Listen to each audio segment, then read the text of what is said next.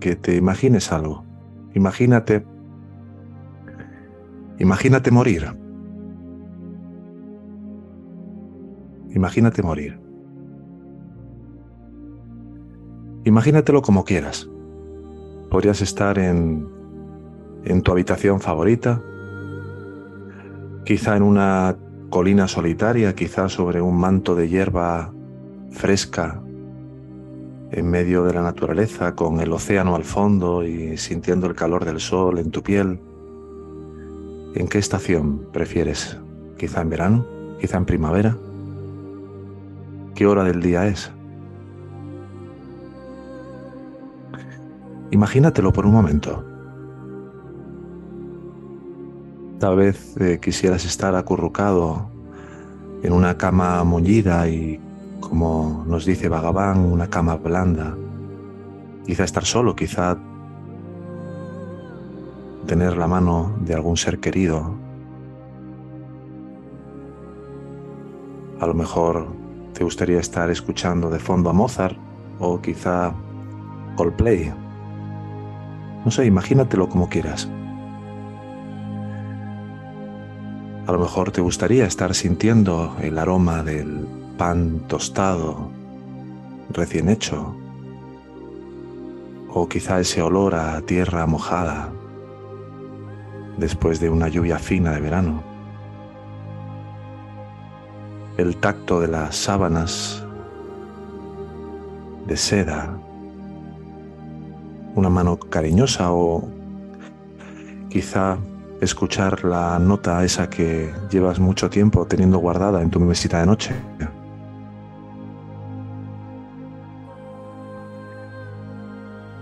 Cuando se le preguntaba a Vagabán por cómo sería el momento de la muerte y qué es lo que seremos después de ella, él solía contestar que si no sabemos lo que somos ahora. ¿Cuál es el verdadero sentido de preguntarnos por lo que seremos después de la muerte? Y esto, aunque parezca de perogrullo, es tan fundamental. Si supieras con total certidumbre lo que eres ahora, Te aseguro que no te inquietaría en absoluto saber qué es lo que habrá después de la muerte. De ninguna manera. No tendría ningún sentido para ti. Sabemos que como cuerpos llegamos con dolor y no es nada romántico.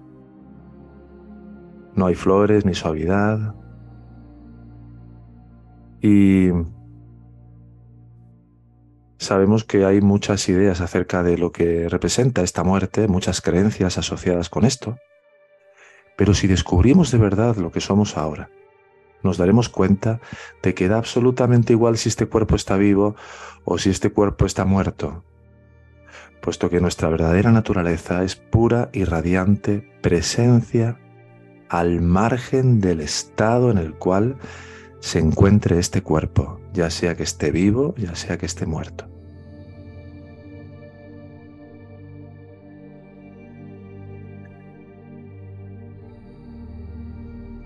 Este yo, que parece ser nuestro cuerpo, no es lo que realmente somos. Es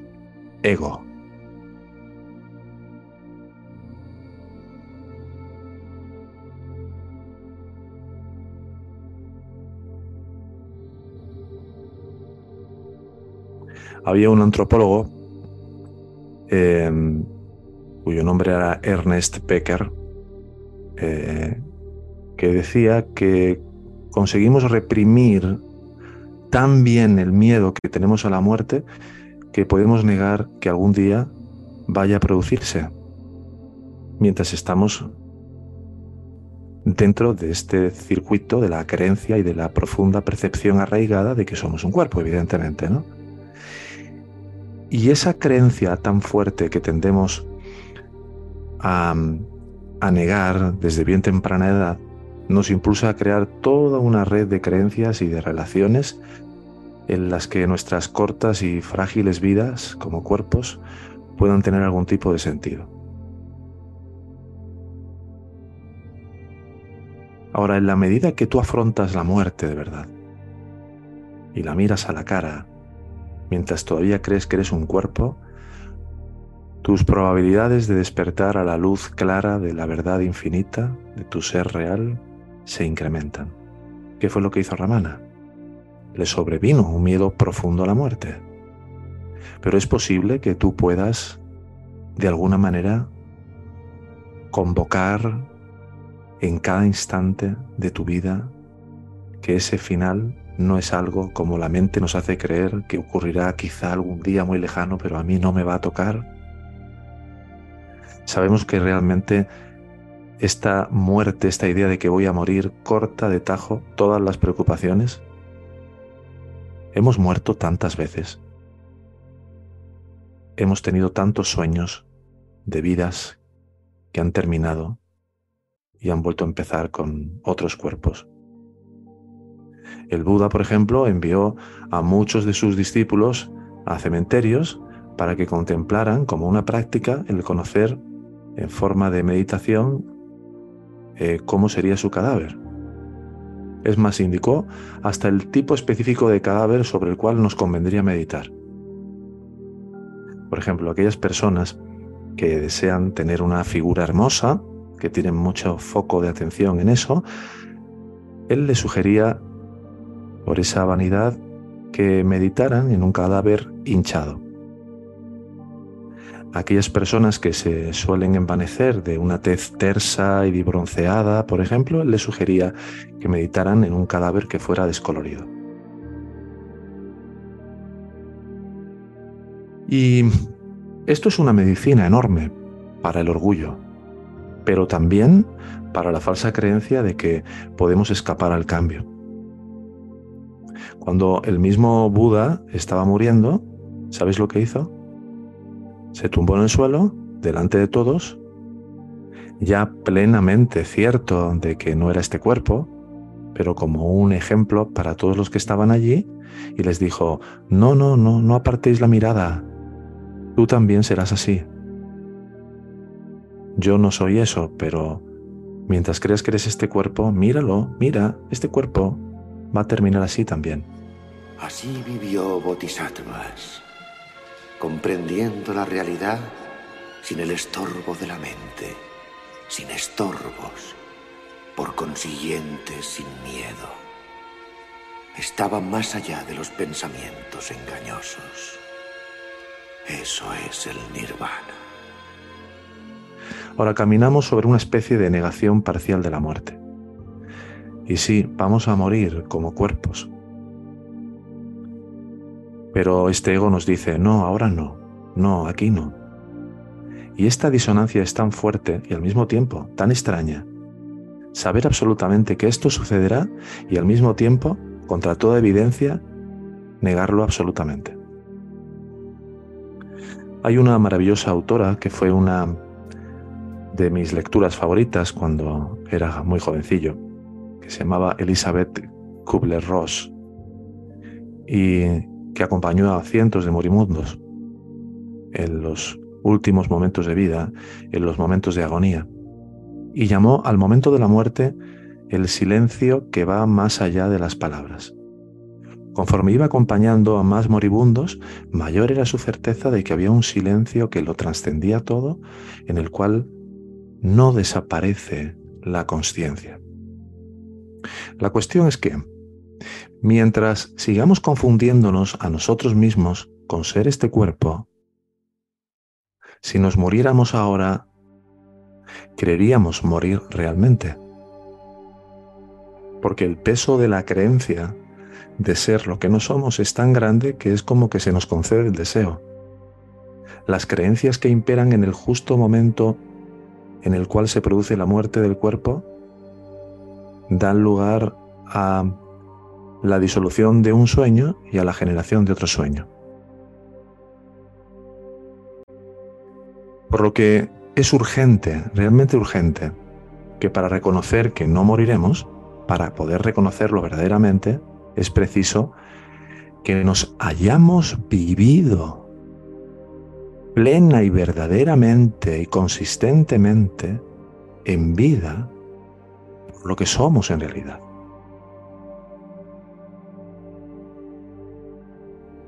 Es tan sumamente trascendental que si te lo tomas en serio y estas palabras no caen en tu mente hoy como las enésimas o el mismo tema, sino como algo verdaderamente crucial, como una especie de rayo láser definitivo, algo enorme va a empezar a cambiar en el valor y la importancia que le das a la autoinvestigación. ¿Con tal de qué? Con tal de que en el momento mismo de la muerte del cuerpo sea absolutamente evidente para nosotros de que nuestra verdadera existencia es pura conciencia. Es decir, la muerte es para ego, no es para nuestra pura conciencia. Pero este ego no muere tan fácilmente. Porque, ¿qué es lo que vemos morir? Lo que vemos morir es un cuerpo. Es decir, ¿va a morir este ego cuando este cuerpo muera? La respuesta es que no. Como ego, lo que estamos es siempre en una total y absoluta independencia del cuerpo. En el sentido de que este ego proyecta un cuerpo en la vigilia y luego se deshace de él. Y luego proyecta otro cuerpo diferente en el sueño con sueños y se deshace de él. Y así sucesivamente.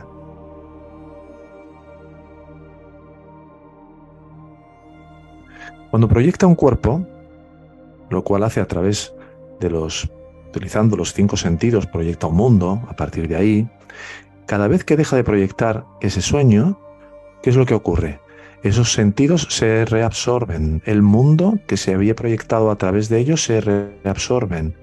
El cuerpo burdo, es lo que se conoce en la enseñanza como estula sarira, se reabsorbe el cuerpo sutil, Sukshma Sarira, se reabsorbe. Todos se integran o reintegran en el Karina Sarira, Karana Sarira, que es el cuerpo causal. Y este, a su vez, en ego. El Lama Norbu ha dicho: sin ojos, sin oídos, sin nariz, sin Jesse, sin Lama, sin ti, sin muerte y sin miedo. Y automáticamente proyecta otra película nueva y a seguir. Porque la raíz, el proyeccionista, el soñador de los sueños, no ha sido detectado como el que está detrás escondido dándole cuerda una y otra vez a todas estas ilusiones. Ese es el, Dios al que nadie entiende. Ese es el falso Dios. Porque el verdadero Dios, que es nuestra conciencia pura, que es lo que realmente somos, ese no sabe nada de todos estos sueños. No sabe nada y al mismo tiempo sabiendo que este sueño parece ocurrir para los que dicen estar soñando, habilita un salvoconducto que nos permita salir de esta ilusión. Y aquí cuando siempre surge la pregunta, ¿y cómo es que este sueño ha surgido? Es que cuando tú te despiertas por la mañana después de haber soñado algo que te parecía absolutamente veraz y te das cuenta de que solo era un sueño, te das cuenta de que nunca ocurrió realmente eso que dices que soñaste. Entonces, solo cuando dejamos de proyectar esta vigilia, nos damos cuenta de que esto era solo un sueño y al igual pasa con el sueño con sueños. Por ejemplo, esto que os estaba diciendo. Cuando dejamos de proyectar el sueño de la noche, al despertarnos por la mañana, nos damos cuenta de que fue solo un sueño, ¿verdad? Entonces surge una pregunta aquí. ¿Cómo podemos pensar que lo que estamos viviendo ahora en vigilia es la realidad si se va a convertir en un sueño en el momento en el cual accedamos al sueño de esta noche y sintamos y consideremos que esa es nuestra realidad.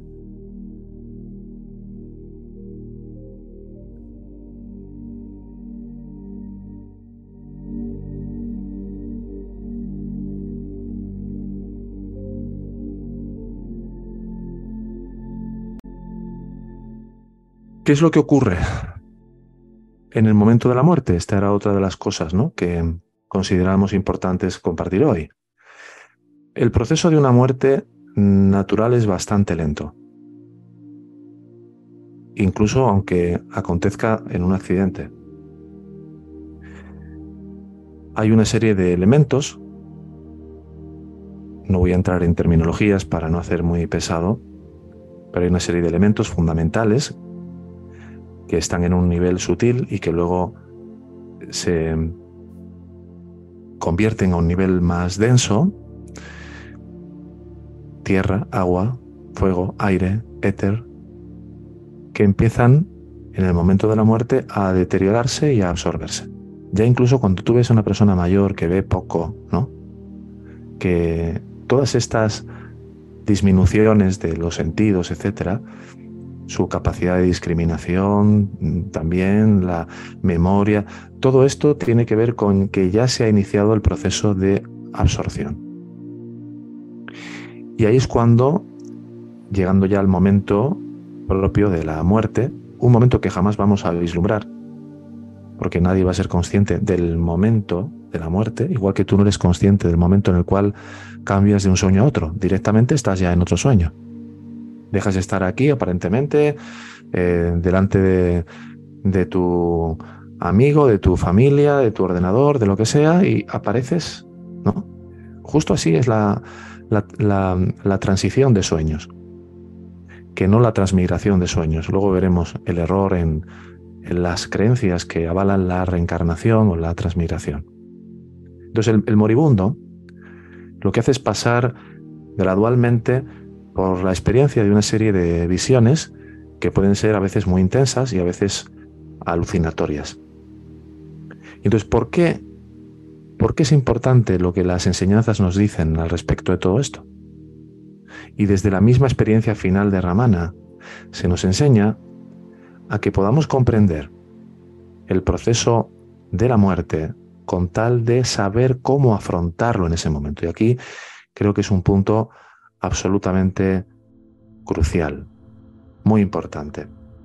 Para cuando llegue ese momento, donde hay todo tipo de visiones que se van a poder presentar, todo tipo de proyecciones, todo tipo de fantasías, lo primero con lo que uno tiene que ir ahí es que todo lo que voy a ver, que todo lo que voy a sentir, que todo lo que voy a oler, que todo lo que me va a parecer que está pasando, en realidad son proyecciones mentales. Porque el poder de ese tipo de visiones es hacerte creer que realmente están sucediendo.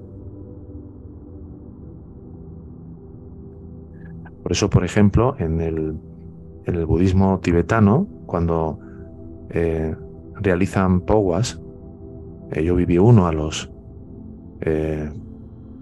18 eh, años, viví un powa muy, muy intenso sobre la vida y la muerte, se te enseña a meditar sobre ese momento de la muerte y en la medida que hay un nivel de, de avance, de recorrido en tu propia meditación, puedes llegar a reconocer todos los tipos de visiones que se presentan ahí para poder descartarlas como ya sea simulaciones de este ego, de luces claras, de paz y de amor, en las que este ego lo que hace es disfrazarse de todo tipo de fórmulas que atraigan tu interés para creer que esa es la dirección que has de seguir con tu atención, como terroríficas también, de miedo.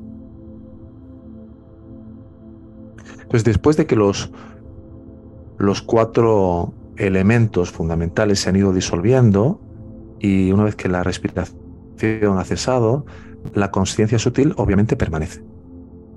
Y en ese punto los médicos de Occidente normalmente suelen llegar a la conclusión y decir que el paciente está muerto. Y lo van a meter en un congelador o se lo van a llevar a donde sea. Pero desde el punto de vista de las enseñanzas, aunque la persona no respire, sigue viva. Normalmente con cuatro tipos de visiones que están por llegar. Hablamos de la visión de la luz blanca, la visión de la luz roja, de la luz negra y finalmente de la luz clara. Pero insisto, todo esto todavía forma parte de ego. Pero es bueno saberlo porque esto es lo que suele acontecer antes de que el final de ese sueño dé pie a varias posibilidades. Una de las posibilidades es que automáticamente uno quede inmerso en sueño profundo. Otra de las posibilidades es que haya, por el nivel, digamos, de intensidad con el que se haya vivido el final de un sueño y la necesidad de deshacerse de ese tipo de impresiones mentales, que se produzca un cambio de sueño y uno aparezca como si cambiaras de canal en una televisión, de repente ya en otro sueño.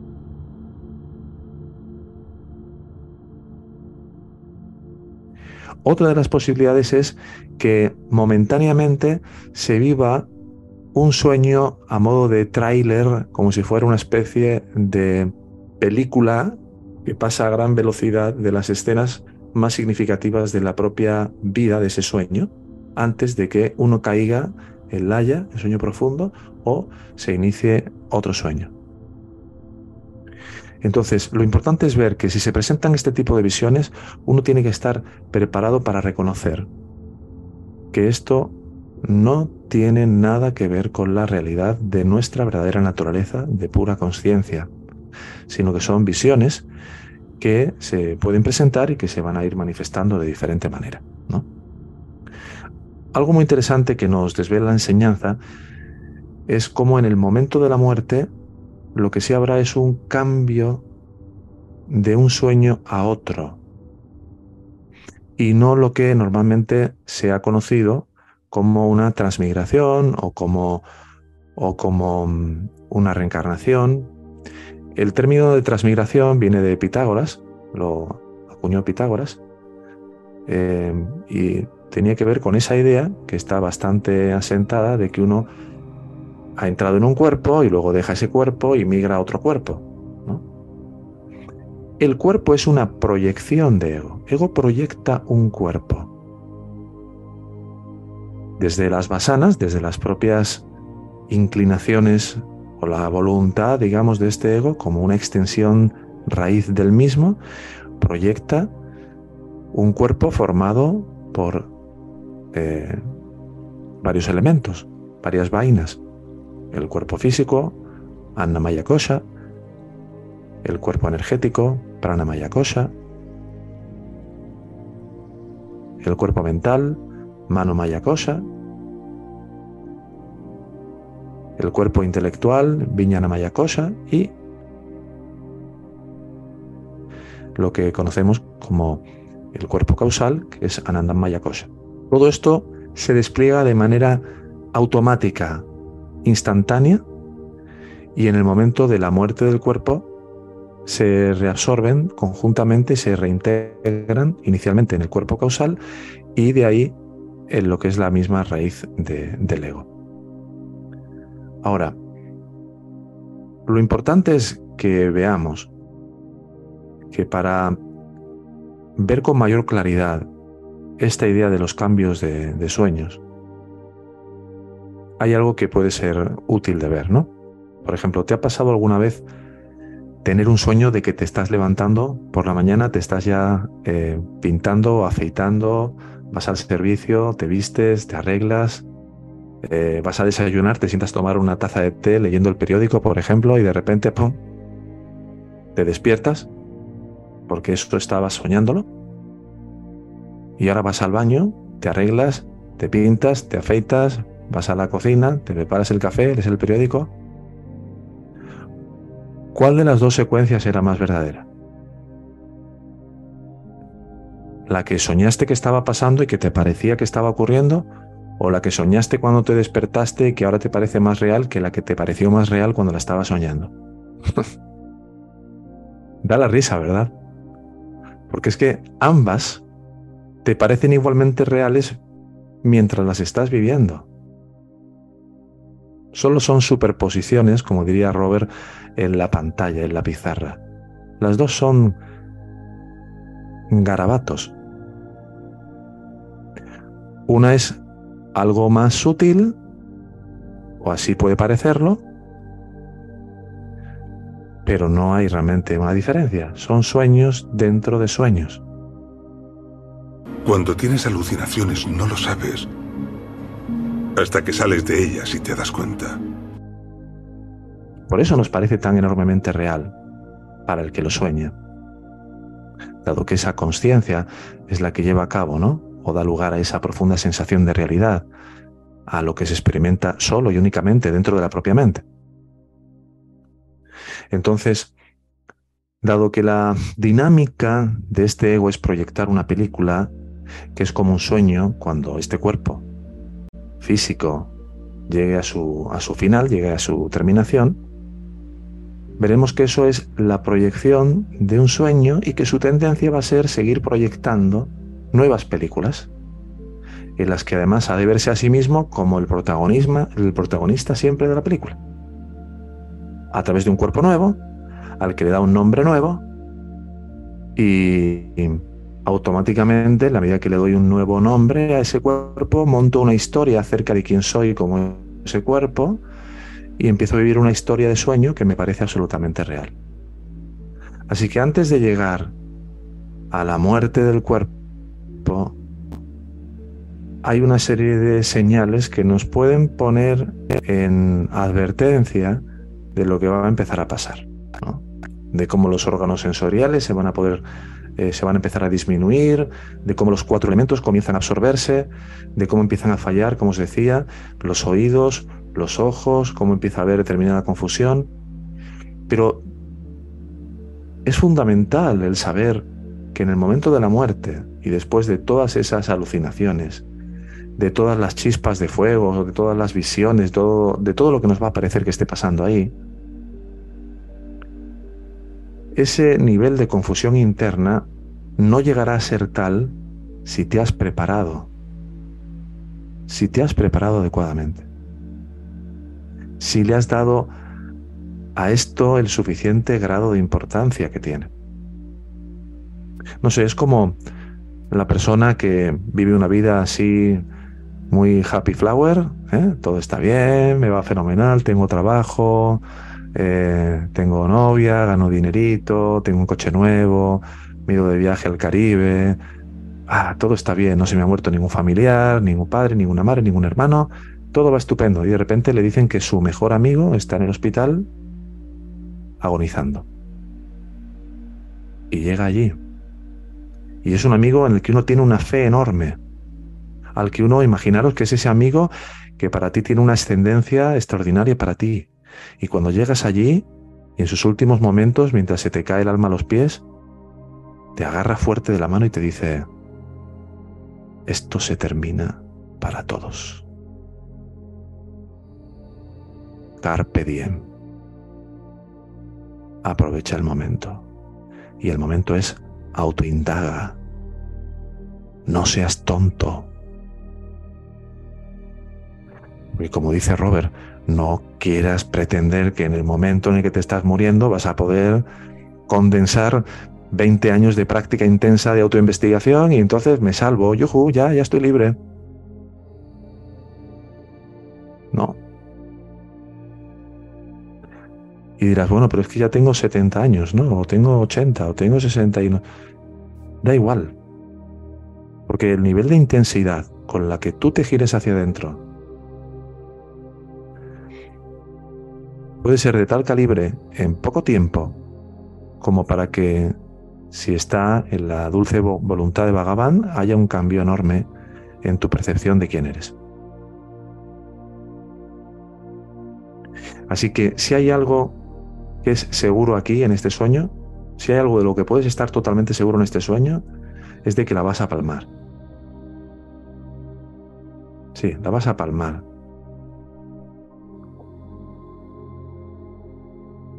Entonces, bueno, puedes hacerte la idea, no quiero pensar en eso, no me quiero poner negativo, Jolín, este Ernesto ahora lo que me está contando, con lo bien que tenía yo el domingo, y... Pero es que nuestro ego se aferra, normalmente se aferra a todo lo que puede para no desaparecer. En el momento de la muerte del cuerpo, Hay personas que se empiezan a agarrar a los familiares.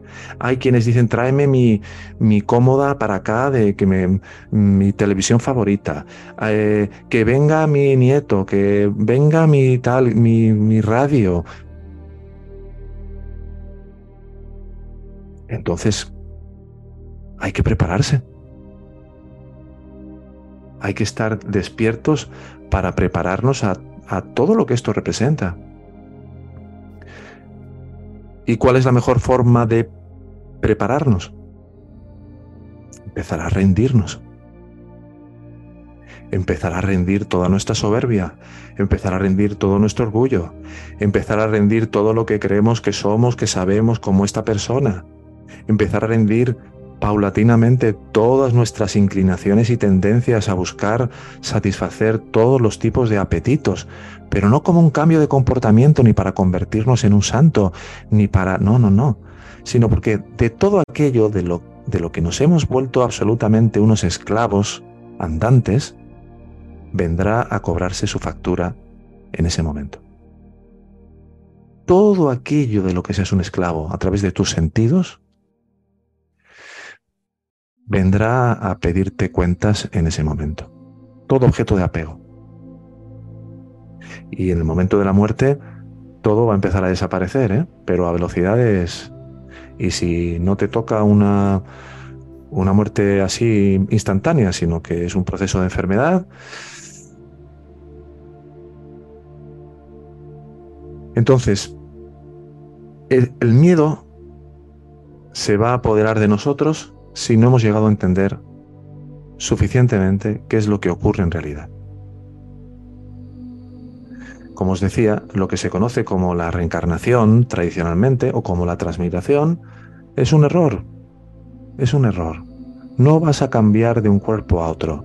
Vas a dejar de proyectar un sueño donde en ese sueño se materializa todo un cuerpo formado por muchos aspectos, sutiles y menos sutiles, se va a reabsorber, te vas a quedar dormidito un rato, o vas a empezar a tener un pequeño tráiler de tu película de vida, vas a empezar a soñar otra vez, más tarde, más temprano. Y como sabemos, quizá lo que más te convenga para seguir avanzando en este camino, en la siguiente proyección, en el siguiente sueño, sea una vida un poquito más dura, porque ya estés más preparado, lo importante es que sepas que la muerte no es real y no te dejes engañar, porque la muerte en realidad es la muerte del cuerpo. Y aquí lo que nos importa es la muerte del ego, que es el que proyecta los cuerpos. Mientras estemos interesados en ver cómo sobrevivir como cuerpos o en cómo llegar a ver de qué manera afrontar ese momento, sí, hay una serie de recomendaciones que se suelen dar. Por ejemplo, si no puedes atenderte a ti mismo como pura conciencia, ¿qué es lo que hacen muchos yogis? Pues atienden al canal central, al sushuma, es decir, llevan su atención al canal central o al chakra del corazón, por ejemplo, ¿eh? como una manera de evitar que este ego lleve donde quiere la atención en una desviación que te lleve hacia esas alucinaciones y hacia esas visiones que decía, pero, claro, si tú no has llegado a consolidar una pura autoatención, en tanto que conciencia, en tanto que esta presencia que realmente eres, el posicionarte en una atención al canal central, al chakra del corazón, no te va a librar del siguiente boleto del viaje siguiente o del sueño siguiente vas a volver a proyectar como en otro sueño. Y aquí se trata de ir a cortarle la cabeza al proyeccionista, que es el causante de todo esto, que es el que ahora mismo tú crees que eres. Y el miedo que hay a la muerte es creer que cuando se acabe con el proyeccionista, tú no vas a quedar. Y lo que sí vas a quedar eres tú como pura conciencia, como lo que realmente eres. Luego, la sensación de muerte es la sensación de muerte que este ego genera para atemorizarte y hacerte creer que trascendiendo completamente este yo, no vas a quedar. Pero es una mentira. Es una completa mentira.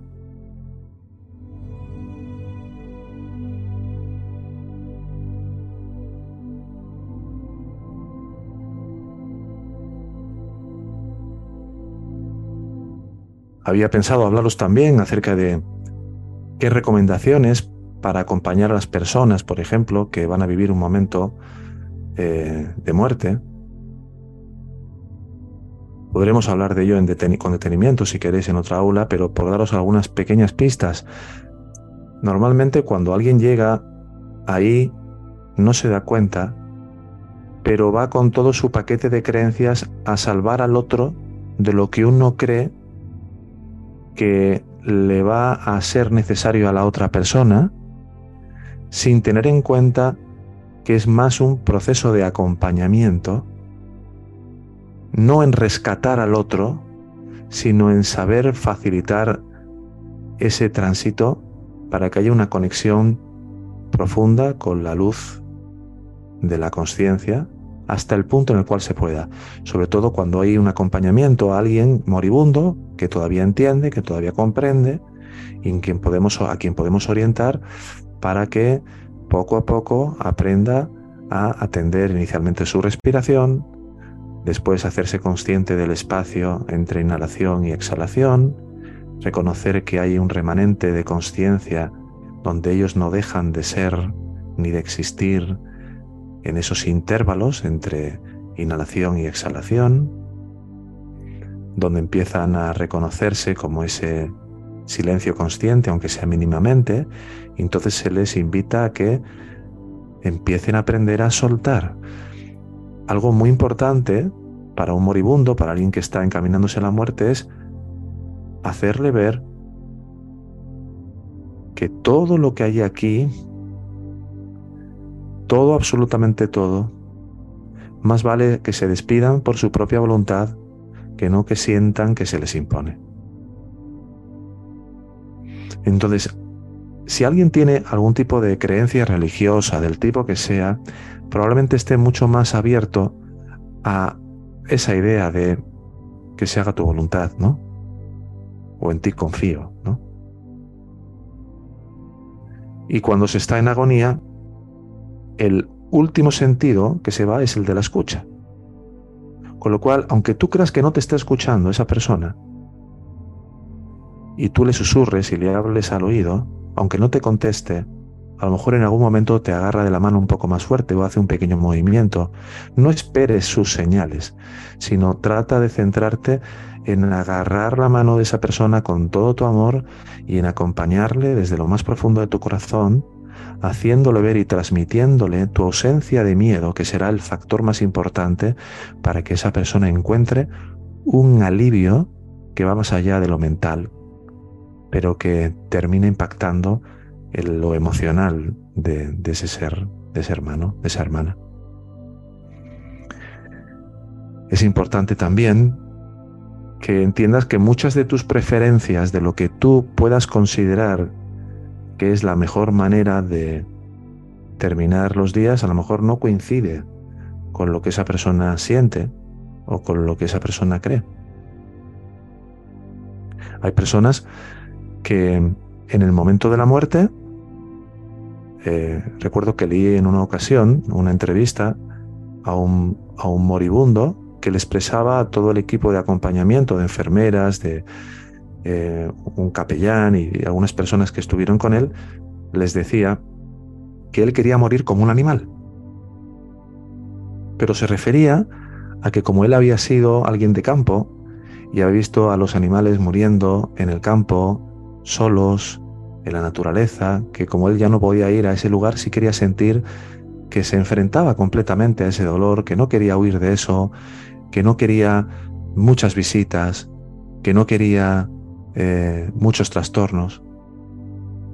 Y ahí estaba el hijo empeñado en que vinieran toda la familia. Entonces, tenemos que entender que nuestras propias creencias de cómo se supone que para nosotros va a ser lo mejor para esos últimos momentos a lo mejor no coincide con lo que esa persona siente. Esto nos lleva a que es fundamental que haya una muy buena comunicación. Si tenéis algún padre, alguna madre, algún hermano, alguien que ya tenga una edad, ¿no? Hablar de estos temas sin ningún tipo de reparos. Oye, ¿cómo, cómo sería para ti en ese momento? ¿Cómo te sentirías verdaderamente lo mejor acompañado posible? Esto al margen de que si tú sientes que hay un familiar que tiene una cierta apertura a estos temas, quizá puedas atreverte a comentar algo y ver cómo es la respuesta. Si ves que hay una apertura, puedes seguir y hablarle de que hay en nosotros, por lo que tú has estudiado, por lo que tú practicas, que no cambia ni en el sueño profundo, ni cuando estás soñando por la noche, ni ahora, que es idéntico, que ha sido la misma sensación de yo existo, de yo soy, cuando eras un niño de 5 años, un adolescente de, de 15, de 20. Y de alguna manera poder acompañar a esa persona hacia esos pequeños ejercicios de progresiva autoconsciencia, de progresiva autoatención.